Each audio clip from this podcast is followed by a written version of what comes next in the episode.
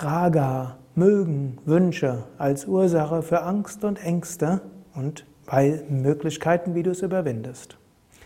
Namaste und herzlich willkommen zur Podcast-Reihe und Videoreihe und Vortragsreihe Umgang mit Angst, Umgang mit Ängsten. Mein Name ist Sukade von www.yoga-vidya.de. Ich bin dabei, über die fünf Kleshas zu sprechen, die Ursachen des Leidens und heute bin ich bei Raga. Raga heißt mögen, heißt Wünsche. Es gehört zum Menschsein dazu, etwas zu mögen. Die ist geradezu eine, ja, die Überlebensstrategie von allen Lebendigen, insbesondere von Tieren und Menschen, der sie etwas mögen und nicht mögen.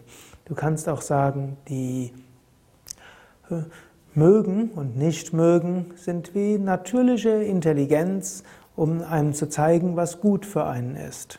Zum Beispiel, ne, du, ich mag jetzt nicht diesen Kugelschreiber essen. Ich muss jetzt nicht überlegen, ist es gut, den Kugelschreiber zu essen oder nicht. Ich mag den Kugelschreiber nicht.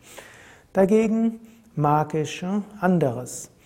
Und vieles in der Natur beruht auf einem solchen einfachen Mechanismus, was in der Mehrheit der Fälle gut für einen ist oder was in ähnlicher Form in der Steinzeit mal gut für den Menschen war oder was in ähnlicher Form in der Kindheit gut war, das mag man. Und das, was einem mal Vergnügen gegeben hat, das mag man auch. Umgekehrt, hm, das, was vielleicht irgendwann in der Steinzeit für den Menschen nicht gut war, das mag er immer nicht. Oder was einem in der Kindheit kein Vergnügen gegeben hat, das mag man nicht. Wenn man sich jetzt identifiziert mit diesem Mögen, dann kommen eben die Probleme. Und vieles Mögen kommt auch durch Identifikation. Denn wenn du dich identifizierst, hast du tief im Hintergrund die, das Wissen, ja, eigentlich das, womit ich mich identifiziere, das bin ich nicht wirklich. Das, womit ich mich identifiziere, eigentlich ist es vergänglich. Und da hast du Wünsche dafür. Zum Beispiel, du hast irgendwo, du weißt, ich bin nicht der Körper, aber du brauchst die Bestätigung. Wenn du dich jetzt mit dem Körper identifizierst, suchst du Bestätigung. Du magst, dass andere sagen, wow, siehst du toll aus. Oder wenn jemand sagt, wow, hast du eine tolle Frisur. Oder wenn jemand sagt, in deinem Alter, dass du noch so fit bist und so weiter. Man braucht Bestätigung von außen. Oder angenommen, du identifizierst dich mit deinem neu erworbenen Handy, Smartphone. Und jetzt hoffst du natürlich, dass die anderen sagen, wow, hast du ein tolles Telefon. Der identifiziert sich. Manche Menschen werden ja sogar fast zu ihrem Auto. Wie, so ähnlich, du kannst ja mal jemanden fragen, wo stehst du? Die Menschen werden dann hm, sagen, ja, da hinten auf dem Parkplatz und meinen ihr Auto.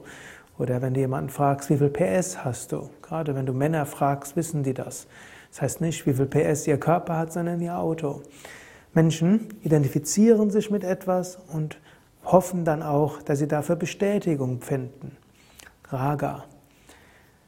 Sei dir ein bisschen bewusst, wo ist dein Raga? Was magst du? Magst du dies und jenes und so weiter?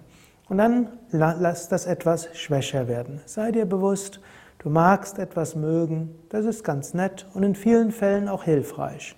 Aber werde nicht zum Sklave des Mögens, sondern lass Wünsche auch los. Patanjali empfiehlt, da werde ich vielleicht ein späteres Mal noch drauf eingehen, öfters mal Tapas zu üben, Askese. Ab und zu mal den Wunsch nicht zu befriedigen. Sei dir bewusst, dein Glück hängt nicht von der Wunschbefriedigung ab. Wenn du den Wunsch hast, ein besonderes Abendessen zu haben und dein Partner, deine Partnerin hat es nicht gekocht, dein Glück hängt nicht davon ab. Oder wenn du den Wunsch hast, dass du irgendeine Beförderung bekommst, dein Glück hängt nicht davon ab.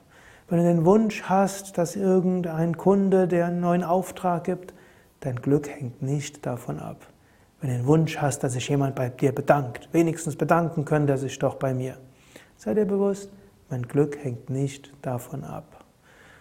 Und in besonderem Maße nimm dir das vor. Sei dir bewusst, welche Wünsche du hast, welches Mögen du hast und mache dich davon unabhängig. Abhängig sein von den Wünschen führt zu großem Leid und führt insbesondere zu Ängsten. Sei dir bewusst, wo habe ich Wünsche?